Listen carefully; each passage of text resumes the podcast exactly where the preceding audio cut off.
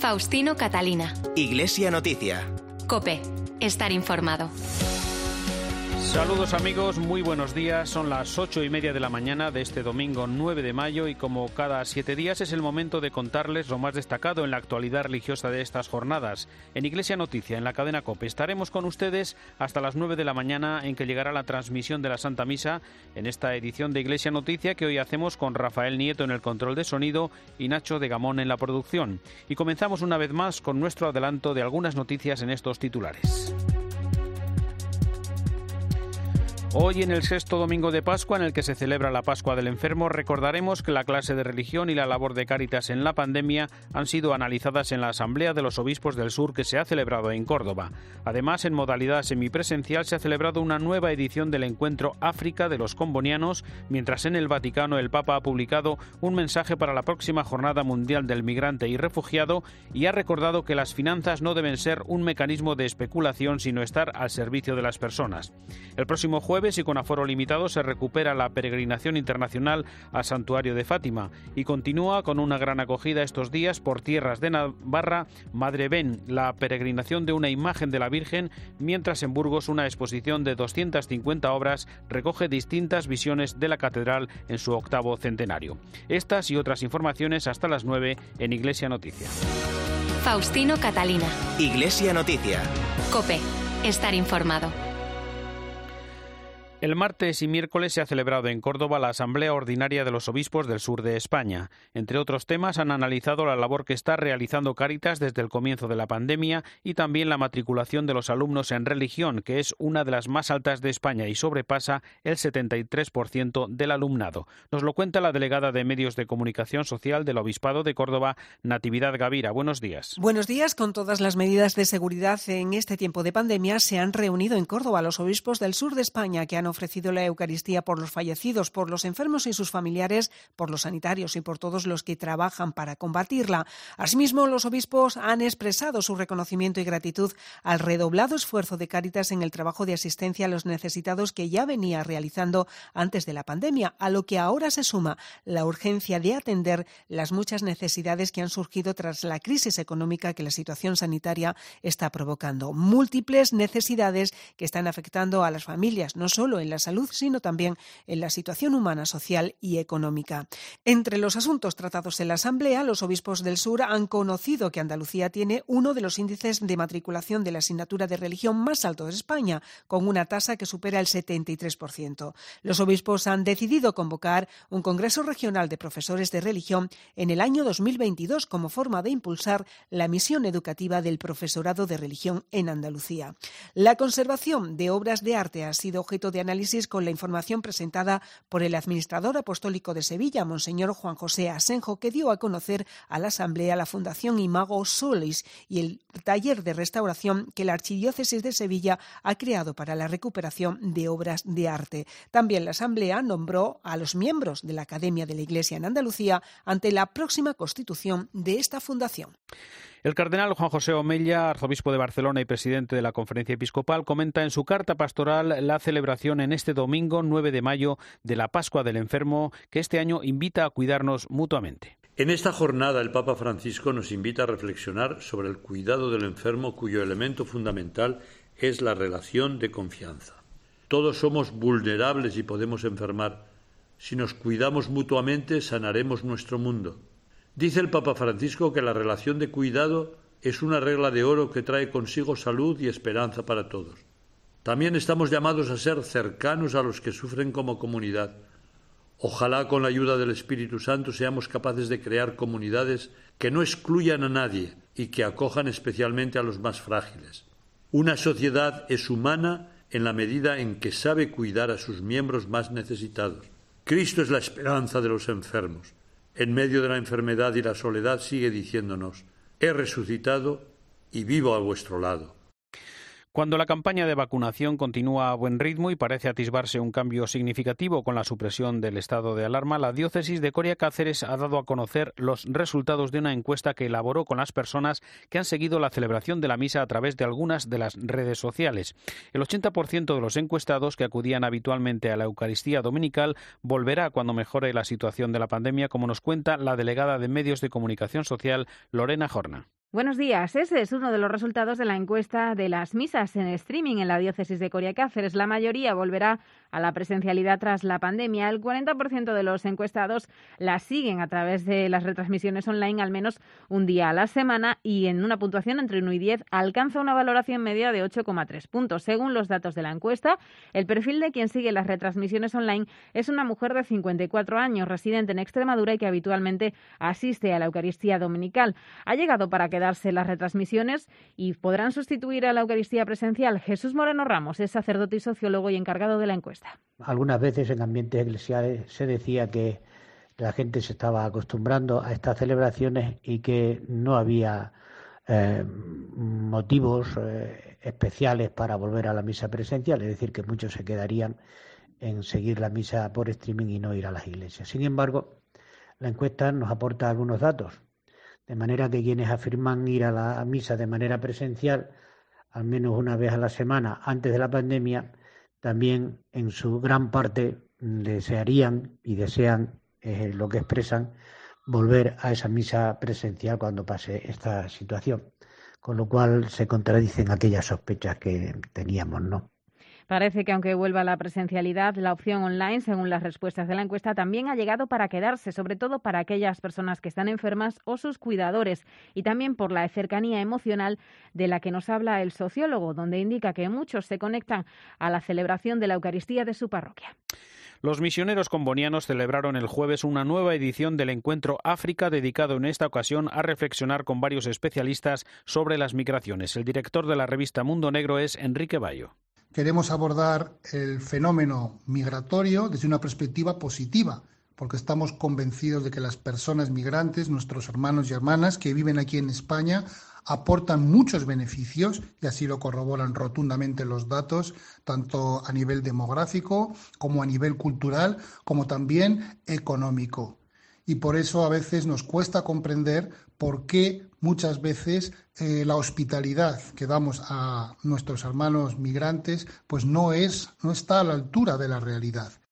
En el encuentro se entregó el Premio Mundo Negro a la Fraternidad 2020 a la Delegación Diocesana de Migraciones de Tánger por su trabajo social y humanitario de acogida en la última década en Tánger, Tetuán, Nador y Alucemas. Este año pues se lo concedemos a la Delegación Diocesana de Migraciones de Tánger por un servicio incansable durante 10 años a las personas migrantes en el norte de Marruecos. Esperamos que este reconocimiento a esta delegación diocesana de migraciones, a esta institución eclesial, pues sea también un abrirnos los ojos a todos para que nuestro corazón se abra realmente a la acogida calurosa de las personas migrantes que están entre nosotros. El portal Dono a mi Iglesia de la Conferencia Episcopal ha recibido en los primeros meses de este año un millón y medio de euros, cuadruplicando la cantidad recibida el año pasado, como ha recordado el director del Secretariado para el Sostenimiento de la Iglesia, Miguel Ángel Jiménez. Que ha habido un aumento considerable de las personas que contribuyen hacia sus parroquias y que apoyan la labor de la Iglesia a través de este instrumento. Y es importante que crezcamos en esta cultura de la colaboración, en esta cultura del donativo, especialmente a través del portal porque es un muy buen instrumento, pero también llegando a nuestras parroquias y diciendo eh, a la persona responsable de la economía, eh, aquí tienes esta cantidad y recibir el justificante de ese donativo para poder declararlo eh, en la declaración de la renta del año siguiente y poder acogerse a las ventajas fiscales. O sea que estamos en una muy buena dirección. El portal Dono a mi Iglesia es ágil y permite acogerse a los beneficios fiscales a estos donativos que apoyan la labor de la Iglesia. Lo que nos ayuda a todos es estar unidos y hacer juntos frente a las necesidades que unos y otros podamos tener y estar pendientes y atentos especialmente a los más vulnerables, a los más necesitados y a los más empobrecidos, a las familias que sus miembros se hayan quedado en paro, que vean sus ingresos eh, poco a poco debilitándose. Es decir, ahí unidos y todos juntos podemos salir adelante de esta situación tan difícil y tan dramática que estamos viviendo. Faustino Catalina. Iglesia Noticia. Cope. Estar informado. Comenzamos una vez más el tiempo de la información internacional en el Vaticano, donde el próximo miércoles se reanudarán las audiencias con la asistencia de peregrinos. Mientras tanto, el Papa celebrará esta mañana una misa para los residentes en Roma de Myanmar, un país para el que ha hecho numerosos llamamientos al diálogo y la paz tras la violencia y enfrentamientos que se suceden desde que el ejército derrocó el gobierno el pasado 1 de febrero. Precisamente esta semana se ha publicado el mensaje del Papa para la próxima Jornada Mundial del Migrante y Refugiado, que se celebrará el 26 de noviembre. Un mensaje que ha titulado Hacia un nosotros cada vez más grande, en el que hace un llamamiento a construir entre todos, sin exclusiones, un futuro de justicia y paz. Corresponsal en Roma y el Vaticano, Eva Fernández, buenos días. Buenos días. Todos estamos en la misma barca y debemos comprometernos para que no haya más muros que nos separen. En este breve pero contundente mensaje, el Papa recuerda algunos de los puntos principales de su encíclica Fratelli Tutti. Los nacionalismos agresivos y el individualismo radical resquebrajan tanto al mundo como a la Iglesia y el precio más elevado lo pagan los extranjeros, los migrantes y los marginados. Por este motivo, la Iglesia está llamada a salir a las calles para curar a quien está herido, sin prejuicios o miedos y así transformar las fronteras en lugares privilegiados de encuentro con la firme convicción de que el bien que hagamos al mundo lo hacemos a las generaciones presentes y futuras. En la presentación del mensaje, el padre Fabio Baggio, subsecretario de la sección Migrantes y Refugiados del Vaticano, destacaba que una vez más el texto de este año confirma la preocupación del Papa por los descartados.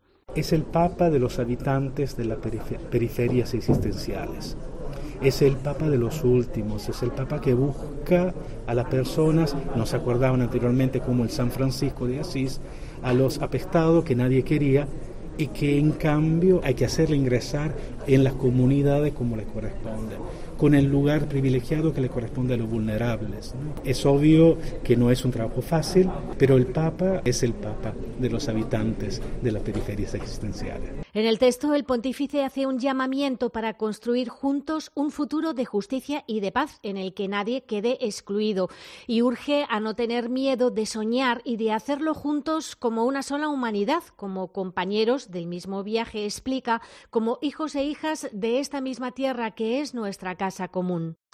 La oración convocada por el Papa cada día de este mes de mayo a las seis de la tarde para pedir por el fin de la pandemia del coronavirus en el mundo inspira hoy el comentario desde Roma de Antonio Pelayo. Buenos días. Buenos días. De toda la Iglesia subía incesantemente la oración a Dios, se lee en los Hechos de los Apóstoles, refiriéndose a la prisión de Pedro y a su milagrosa liberación.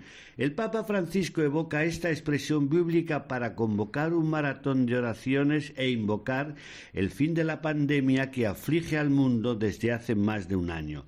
Bergoglio ha querido invitar a todos los santuarios marianos esparcidos por el mundo para que durante el mes de mayo se invoque la protección de la Virgen contra un mal que ya se ha llevado por delante millones de vidas humanas y ha sembrado en todo el planeta pánico por las gravísimas consecuencias económicas que el virus ya ha causado y causará en el inmediato futuro. Desde el primero de mayo, pues, 31 santuarios marianos, entre los más conocidos, Fátima, Lourdes, Guadalupe, Chestojova, Loreto, Montserrat, organizan el rezo del Santo Rosario con una intención concreta ligada al drama de la pandemia los contagiados, los fallecidos, los médicos y las enfermeras, los científicos e institutos de investigación médica, los voluntarios, los que no han podido despedirse de sus seres queridos. El Papa abrió este maratón en la Basílica Vaticana con una conmovedora ceremonia al final de la cual dirigió a la Madre de la Misericordia su oración, para que haga crecer en el mundo el sentido de pertenencia a una única y grande familia con la conciencia de los vínculos que nos unen a todos, para que con espíritu fraterno y solidario nos dispongamos a ayudar a tanta pobreza y a situaciones de miseria creadas por esta terrible epidemia. Desde Roma les ha hablado Antonio Pelayo. Gracias, Antonio. En la audiencia del miércoles, el Papa reflexionó sobre la oración de contemplación. Además, el coronavirus ha dejado por el momento en el aire la fecha de canonización de los ocho nuevos santos de la Iglesia, entre ellos Carlos de Foucault, tras el último consistorio ordinario de cardenales. Eva. Sí, en circunstancias normales, tras el primer consistorio ordinario convocado por el Papa en época de pandemia, hubiéramos conocido ya las fechas. Pero precisamente por esta circunstancia habrá que esperar a decidir el momento exacto de su canonización en San Pedro. Entre los próximos santos, el más conocido y popular es Charles de Foucault, cuya canonización podría ser la primera multitudinaria tras la crisis sanitaria. Durante el consistorio, el Papa destacó que esos ocho nuevos santos suben a los altares por sus vidas cristianas y ejemplar santidad. Recordemos que entre ellos se encuentra un laico indio que se convirtió del hinduismo al catolicismo en el siglo XVIII y seis fundadores de diferentes institutos de vida consagrada. Por otra parte, en la que esperemos que haya sido la última audiencia general retransmitida desde la biblioteca del Palacio Apostólico, el Papa continuó su catequesis sobre la oración, deteniéndose en la oración contemplativa que nos pone delante de un Dios que nos mira con amor y nos permite tener ojos de misericordia para contemplar el mundo. Jesús, subrayaba el Papa, es modelo de esta oración, una oración que no se desentiende de la realidad y del sufrimiento. Los animo a que tengan una pausa para ir a la iglesia más cercana a sentarse un rato delante del sagrario. Déjense mirar por el amor infinito y paciente de Jesús, que allí los espera y contémplenlo con los ojos de la fe y con los ojos del amor. Él les dirá muchas cosas al corazón. El Papa subrayó también la unidad entre caridad y contemplación con una cita de San Juan de la Cruz cuando afirmaba que un pequeño acto de amor es más útil a la Iglesia que todas las demás acciones juntas. Un acto de amor, concretaba el Papa, purificado en la oración para que no nazca de nuestra presunción y de nuestro egoísmo, es el mayor milagro que un cristiano pueda alcanzar. Recordamos por último, Eva, el vídeo de Francisco para este mes de mayo en el que recuerda que las finanzas deben estar al servicio de las personas, ya que si no están reguladas se convierten en un mecanismo de especulación que excluye a las personas. En su intención de oración para el mes de mayo, el Papa muestra su preocupación ante el hecho de que cuando las finanzas no están reguladas se convierten en un mecanismo de especulación que excluye a las personas y no las protege. Por este motivo, ahora que la pandemia ha agravado la crisis en tantos países y tanta gente se encuentra sin trabajo, pide oraciones para remediar la situación. Recemos para que los responsables del mundo financiero colaboren con los gobiernos a fin de regular los mercados financieros para proteger a los ciudadanos en peligro. En su reciente carta al Banco Mundial y al Fondo Monetario Internacional, el Papa destacaba que muchos de nuestros hermanos están excluidos del mundo financiero. De ahí que el pontífice subraye que es hora de reconocer que los mercados no se gobiernan a sí mismos. Además, explica Francisco, los mercados deben estar respaldados por leyes y reglamentos que garanticen su funcionamiento para que las finanzas, en lugar de ser meramente especulativas, funcionen para los objetivos sociales tan necesarios en el contexto de la actual emergencia sanitaria mundial. El pontífice concluye el vídeo haciendo hincapié en que todavía estamos a tiempo de poner en marcha un proceso de cambio global con el fin de practicar una economía diferente en la que nadie quede excluido. Gracias, Eva. Recordamos una previsión. El próximo martes el Papa publicará el motu propio Anicum Ministerium, mediante el que dará una dimensión institucional al servicio que realizan por el Evangelio miles de catequistas en todo el mundo. Según ha adelantado la oficina de prensa de la Santa Sede, con este escrito Bergoglio establecerá el Ministerio del Catequista, que ha ido evolucionando desde el Vaticano II con un papel de primer anuncio y reconociéndole como un verdadero y genuino ministerio de la Iglesia. Más cosas, la Comisión Europea ha nombrado a Christos Stylianides, excomisario europeo de ayuda humanitaria, nuevo enviado especial para la promoción de la libertad de religión y creencias fuera de la Unión Europea. Su labor será promover la libertad religiosa y la lucha contra los extremismos por razón de religión o de creencias. Corresponsal en Bruselas, José Luis Concejero, buenos días. Buenos días, una figura muy conocida en Bruselas por haber sido comisario comunitario. Acepta este cargo con el reto, ha dicho, de alcanzar la libertad religiosa y de otras creencias que están siendo atacadas en muchas partes del mundo. Con este nombramiento se demuestra el compromiso de la Unión Europea de abordar este cometido y garantizar que los derechos y creencias son respetados dentro y fuera de Europa. Entre los objetivos combatir la desradicalización y la prevención del extremismo por motivos de religión y también fomentar la libertad religiosa y de otras creencias en todos los sistemas educativos. Estilianides mantendrá contacto directo con la Iglesia Europea para fomentar la tolerancia, la paz y el bien común.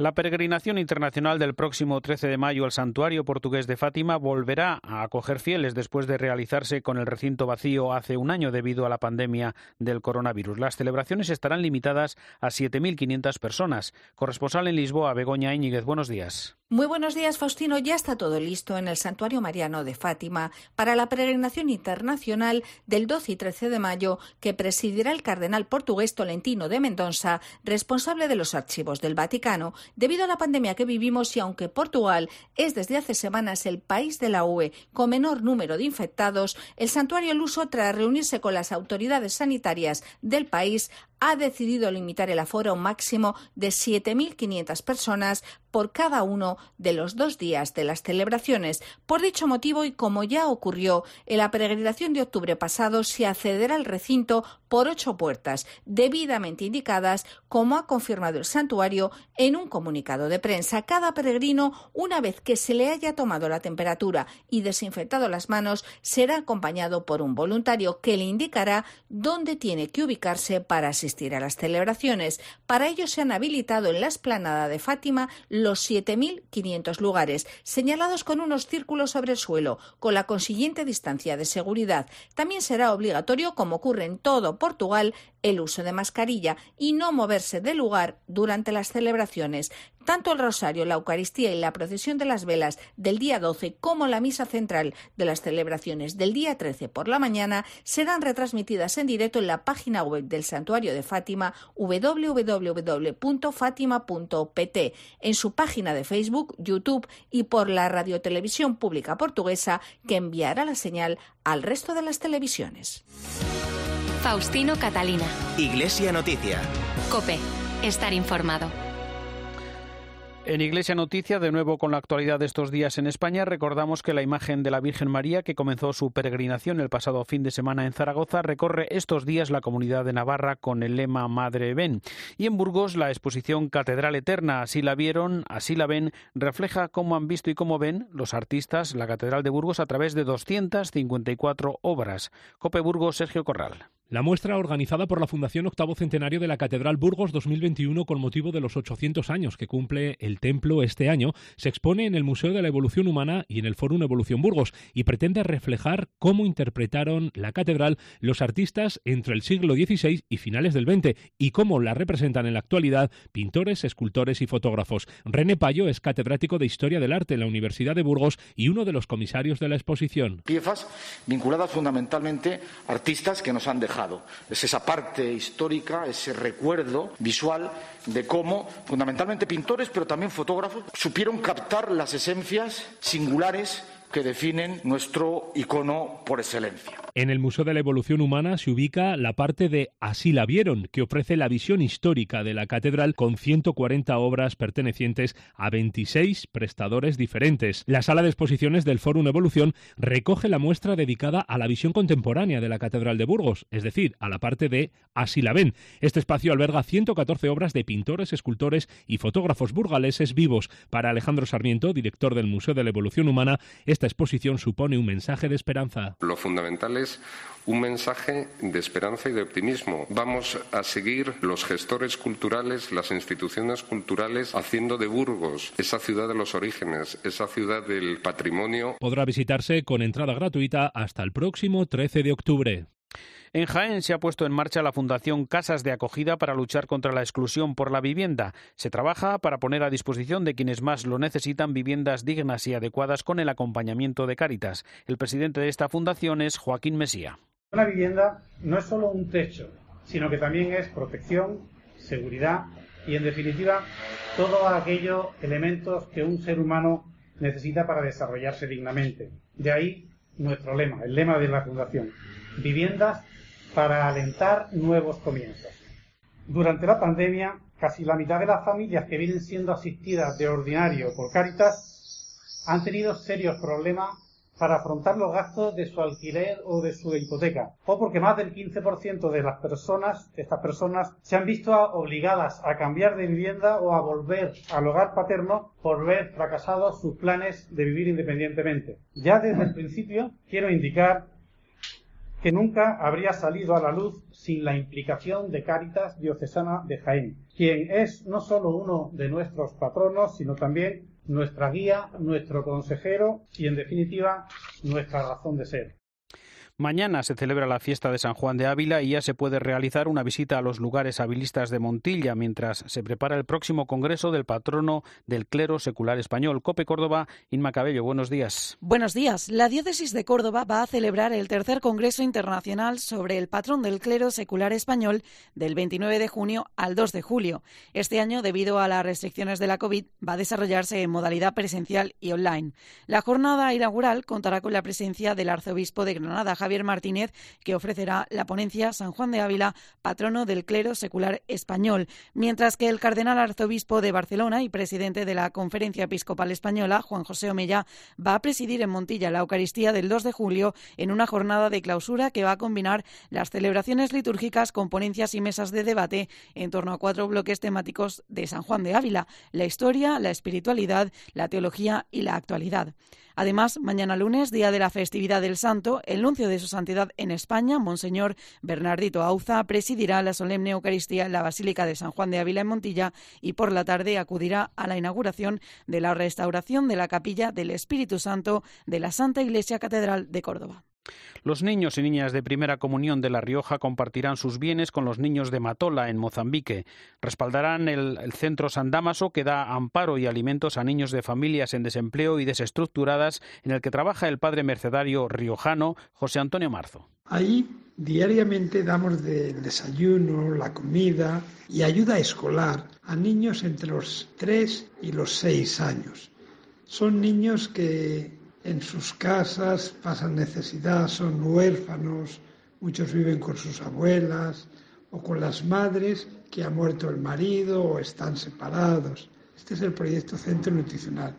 Y vuestra generosidad y vuestra ayuda iría destinada a este proyecto. Por eso queremos agradeceros vuestra solidaridad con ellos y también agradeceros vuestras oraciones. El presidente de la Pontificia Academia para la Vida, Vincenzo Paglia, ha recordado que el futuro de la sociedad está en la alianza que haya entre los jóvenes y los ancianos tras tomar conciencia del cuidado que necesitan. En declaraciones a 13 Televisión también ha pedido acabar con la cultura del descarte de los mayores. El Papa Francisco es bien consciente de la tragedia de esta cultura y pide a todos, a partir de las iglesias, de las parroquias, de nosotros los cristianos, ocuparse de estas personas que, pienso en los ancianos, han vivido tantos años, han contribuido enormemente a nuestra sociedad y nosotros, con una crueldad de verdad ciega, los descartamos, los damos de lado, con la soledad o con el abandono e incluso con la eliminación física.